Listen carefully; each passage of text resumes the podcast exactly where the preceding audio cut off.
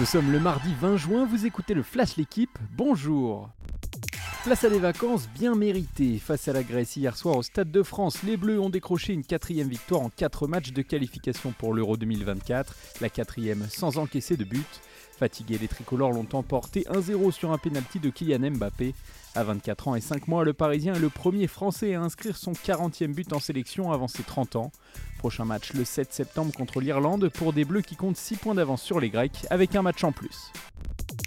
Après Gallardo, après Fonseca, c'est désormais Marcelino qui est en pole position pour devenir le nouvel entraîneur de l'Olympique de Marseille.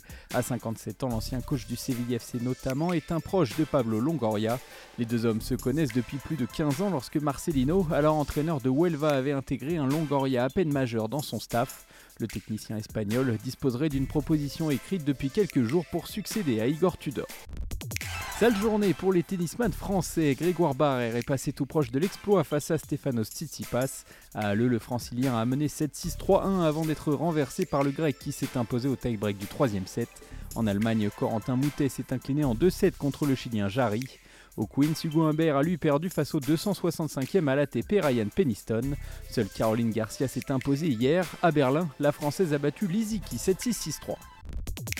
Je pense que cet essai restera dans les annales de notre sport et de notre club. Deux jours après le sacre du stade toulousain face à La Rochelle, Romain Ntamak n'était toujours pas redescendu de son nuage.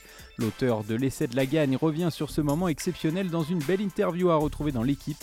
J'ai rêvé toute ma vie de réussir une telle action en finale du top 14, avoue Ntamak, qui va désormais profiter de courtes vacances avant d'entamer la préparation de la Coupe du Monde le 2 juillet via un stage à Monaco.